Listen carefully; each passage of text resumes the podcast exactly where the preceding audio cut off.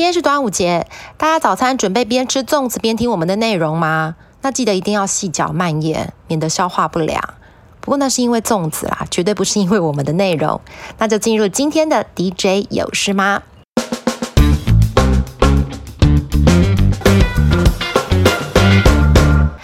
美股跟台股都会有很重要的大事。美股毋庸置疑就是五月的通膨数据要出炉了。四月的增幅呢，虽然出现了回落，不过还是高过市场的预期。五月的增幅能不能进一步的放缓，就会牵动美股最敏感的神经。那这次美股的关盘呢，我们也访问到了永丰金证券，他们是比较正向的认为呢，美国的通膨数据会见高反转。那高度紧缩的升息预期呢，也开始出现了拐点哦。这个可以从利率最敏感的美国公债市场来看，五月十号。殖利率盘中见到高点以后呢，就开始回落，显示呢对通膨过度恐慌的气氛已经逐步的恢复正常了。这会有利像股市这种风险资产价格的回升哦。那回流股市的资金会逢低承接位阶比较低而且基本面比较好的类股。过去半年被弃养的科技股啊，还有工业类股，本一比已经回档到相对比较偏低的位置，具备投资的价值。今天比较多的篇幅回到台股，因为下周股东会真的太热闹了。六月八号这一天，大家一定要在行事历上标注星星，因为台积电、大立光、华硕、联咏、全新、同心电、金策、金相电、智超等各个电子产业的龙头呢，股东会都要在同一天举行。先从台积电说起哦，这次因为疫情的影响呢，也会是在线上举办。股东关注的焦点可以整理成四大面向：首先是最新的营运展望是不是维持前一次法说会的乐观；第二，包括全球扩产。及布局的进度。第三是各国都要扶持境内的半导体产业，还有相互结盟哦。这个会对产业产生一些什么样新的改变呢？最后当然就是跟小股东荷包息息相关的股利有没有机会调高哦？基本上我们团队对台积电还是维持优于整个半导体产业平均的看法。不过晶圆代工确实出现了一些新的传言，这里要卖个关子，要你听到最后的热门产业一次说。力光、全新跟联咏今年以来股价的跌幅都有超过两成，进入技术面所谓的熊市。不过跌升之后呢，投资价值是不是已经浮现了呢？下半年的景气就是关键了。综合我们团队的看法，智慧型手机、PC、面板产业都还笼罩在景气余虑当中哦。不过随着苹果新机的问世，第二季递延订单的贡献，以及中国刺激经济的政策出台呢，至少第三季的旺季都是可以期待的。下半年的表现也会优于上半年。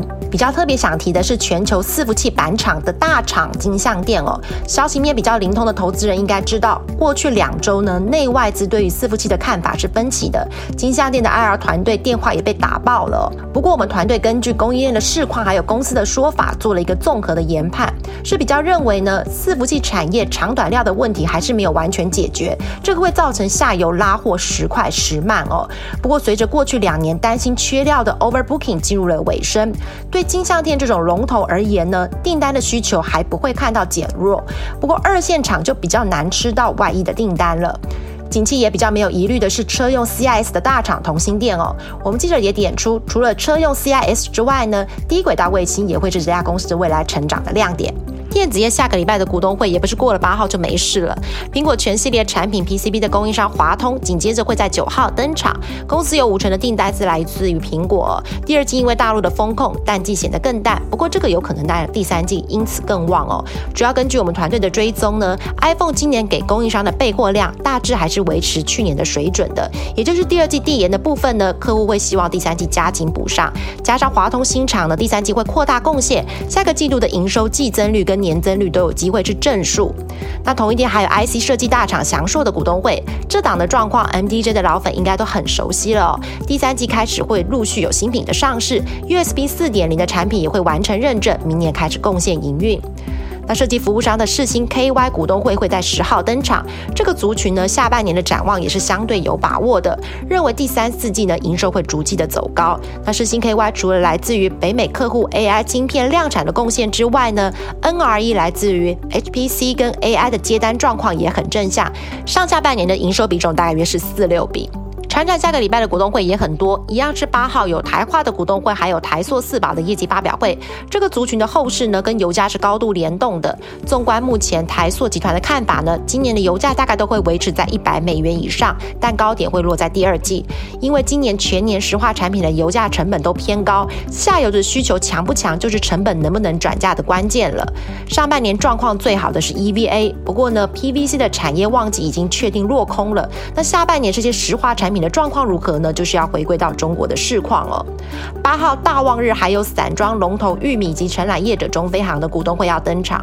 玉米旗下的七成的船呢是属于现货船，受报价的影响是最直接的。目前海峡型的租金呢都已经反弹到厂商的损益平衡点以上了。那玉米是认为呢，第三季中国基础建设的支撑还有传统的旺季呢，这个报价还有机会持续的走扬，加上会认列集团的股利收入，获利会登上全年的高峰哦。那中飞航去年每股大赚了快十七块哦，今年第一季的获利还是缴出了很高度的年增。我们记者是认为呢，如果以华航跟长荣航对今年货运的量能看法还是很正向来说呢，中飞航今年的业绩应该也有机会维持高峰。那接下来最关注的呢，就是北美消费景气的动能哦。十号船产还有长荣集团的长荣钢股东会要登场，今年这家公司要进行董监改选，是被视作长荣经营权之争的前哨战。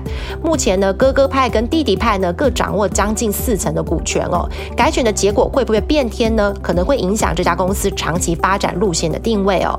同一天，公职大厂的正容也有股东会。我们团队是认为呢，第二季传统公职的旺季呢，因为下游的需求放缓，报价没有办法反映成本调涨哦。那今年整个造纸类股的状况都蛮类似的，成本的压力相对比较大，多数的表现会比去年衰退。最后是这周我们选出来的热产族群，刚刚前面卖关子的金源代工，这次也被我们选出来哦。主要是联电八寸的产能，最新又传出第四季的报价可能会松动。我们记得从供应链的观察呢，虽然还没有得到证实，不过 IC 设计厂商普遍都已经不接受涨价了，只剩下十二寸相对可能还有一点空间。我们记得是认为呢，金源代工供需转松的方向是确定的，只是是不是已经到了反转点还要观察哦。第三季大家的架动率还是满的，第四季不确定。性就比较高，尤其是明年呢，台积电、联电、Global Foundry 还有中芯都有一部分的新产能要开出来。二零二三年到二零二四年产能会大量的开出，能不能够被需求消化，可能还要边走边看哦。另外两个热产都是跌升反弹，过去一周涨幅比较明显的，包括立晶型第一体 IC，涨幅最大、现行也最强势的是爱普，因为预期下半年长短料的问题可以缓解，加上台积电前任的 IR 孙佑文出任了爱普的独立董事哦，替爱。爱普跟台积电的合作增添了不少的联想空间哦。不过，爱普的股价从去年四月见到高点之后一路修正，现行有一点点打出短底的味道。接下来应该就是要看旺季的动能是不是真的能够像公司对外所说的了。那生化家过去一周反弹也算整齐的，P A 三雄的稳茂、宏杰科跟全新今年以来股价的跌幅都超过六成了，反映的是智慧型手机市况的疲弱。目前呢，整个智慧型手机还在库存去化的阶段，预期第三季应该还是调。整期。不过，这些公司在五 G 啊、光通讯、低轨卫星、WiFi 以及第三代半导体这些带动之下呢，长期的趋势都还是往上的。本一笔修正到历史低档附近，就有机会吸引长期买盘的进场。以上就是这周的 DJ 有事吗？希望对您的投资有帮助。以前的股市老手常说端午变盘，期待无论是股市或疫情，节后都有更好的气象。那就下周见喽，拜拜。